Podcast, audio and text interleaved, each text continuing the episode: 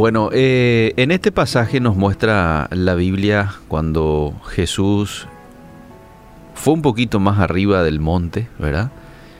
la, la, multitud venía para escucharlo, pero él quería pasar con sus discípulos, así es que va un poquito más arriba y se reúne de manera privada con los discípulos y los que estaban allí, probablemente los más cercanos de Jesús.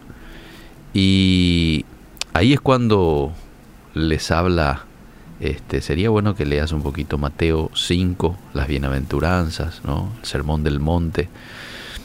Y en el verso 9 es cuando hace referencia a los pacificadores y dice, bienaventurados ellos, porque serán llamados hijos de Dios. La superficie del océano, amable oyente, generalmente es muy agitada pero algo nos dicen los entendidos, aquellos que se dedican a eh, estudiar el movimiento ahí del océano y todo lo que hay debajo. Dice que a medida que vos descendés, el agua se convierte cada vez más tranquila.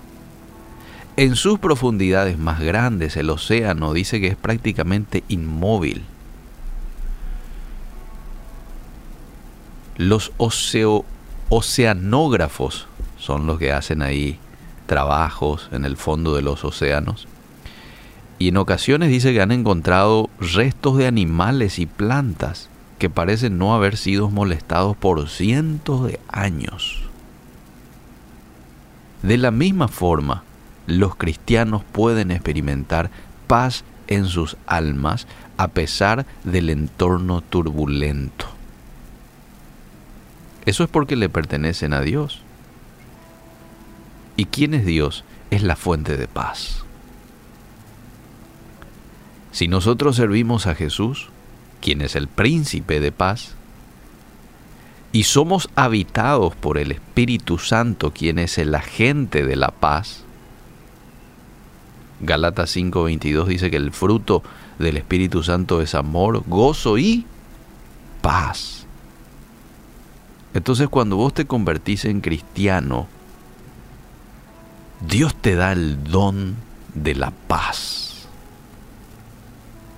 Dios no solo es la fuente de la paz perfecta, sino que también es el ejemplo más puro. Todo lo que Él hace está marcado por la paz.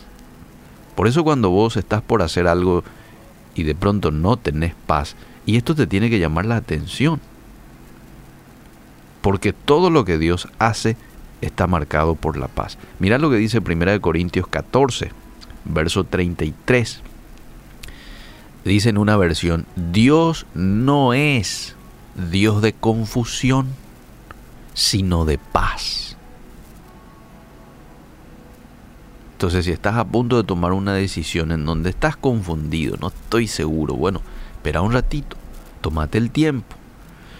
Puedes consultar a alguien, puedes hablar con tu pastor, eh, y quítate esa confusión de encima porque Dios no es un Dios de confusión, es de paz. Jueces capítulo 6, verso 24, le llaman a Dios Jehová Shalom, que significa el Señor es paz. La Trinidad, compuesta por Jesús, el Espíritu Santo, y Dios es caracterizada por una ausencia total de conflicto. Es una perfecta unidad, perfecta justicia y armonía absoluta. Es imposible que Dios esté en desacuerdo consigo mismo. Ahora, Dios quiere que todos conozcan ese tipo de paz. Él creó el mundo con paz, envió a su Hijo para ofrecer paz y algún día va a volver para establecer su reino y reinará con paz por toda la eternidad. Qué interesante.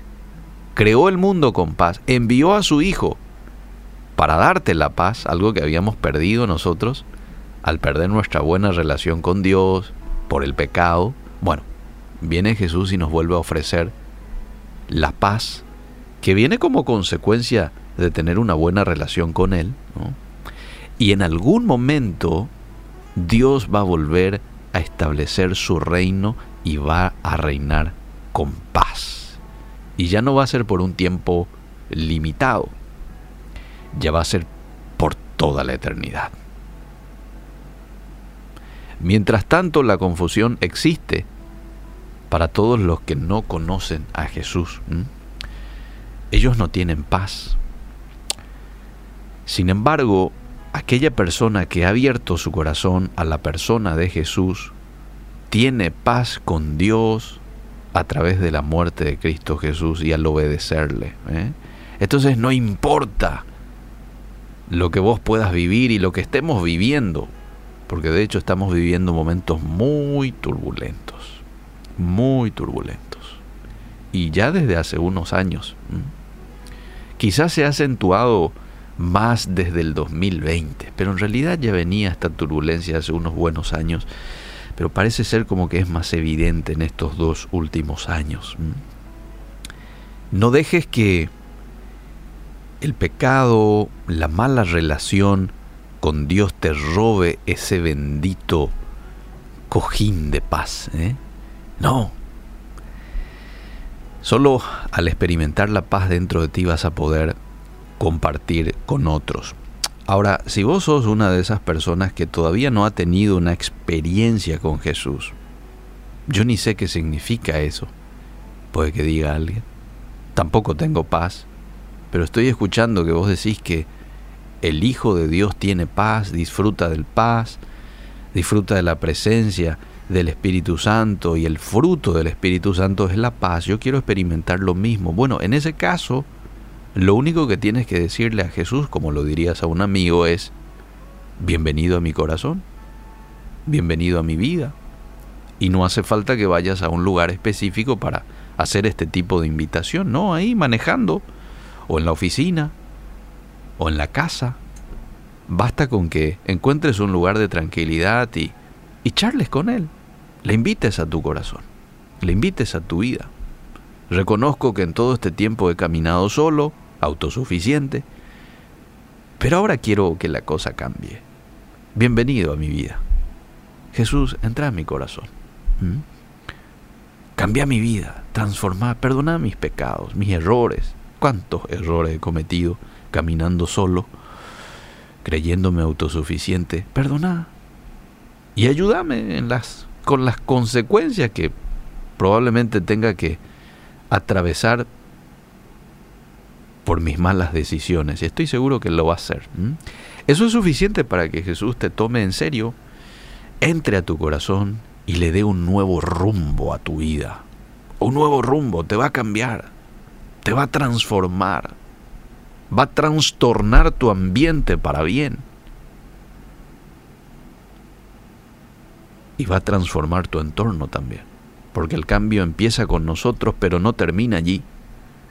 Afecta necesariamente a nuestro entorno, a nuestros hijos, a nuestro cónyuge, a nuestros padres, compañeros de trabajo. Y sabes qué, algo muy importante, vas a empezar a disfrutar de esta paz de la cual estoy hablando el día de hoy. Te aseguro, no van a terminar tus problemas, no hay que decir una cosa que no es cierta, no van a terminar tus problemas, pero ahora esos problemas lo vas a encarar de otra manera con un compañero que va a estar contigo y siempre el Espíritu Santo. Bienaventurados los pacificadores. Ellos serán llamados hijos de Dios. Que Dios nos ayude a poder el día de hoy disfrutar de la paz que Él ofrece como regalo a sus hijos. Y tratas de olvidar las lágrimas que lloraste Solo tienes pena y tristeza, el futuro incierto espera, puedes tener paz la tormenta.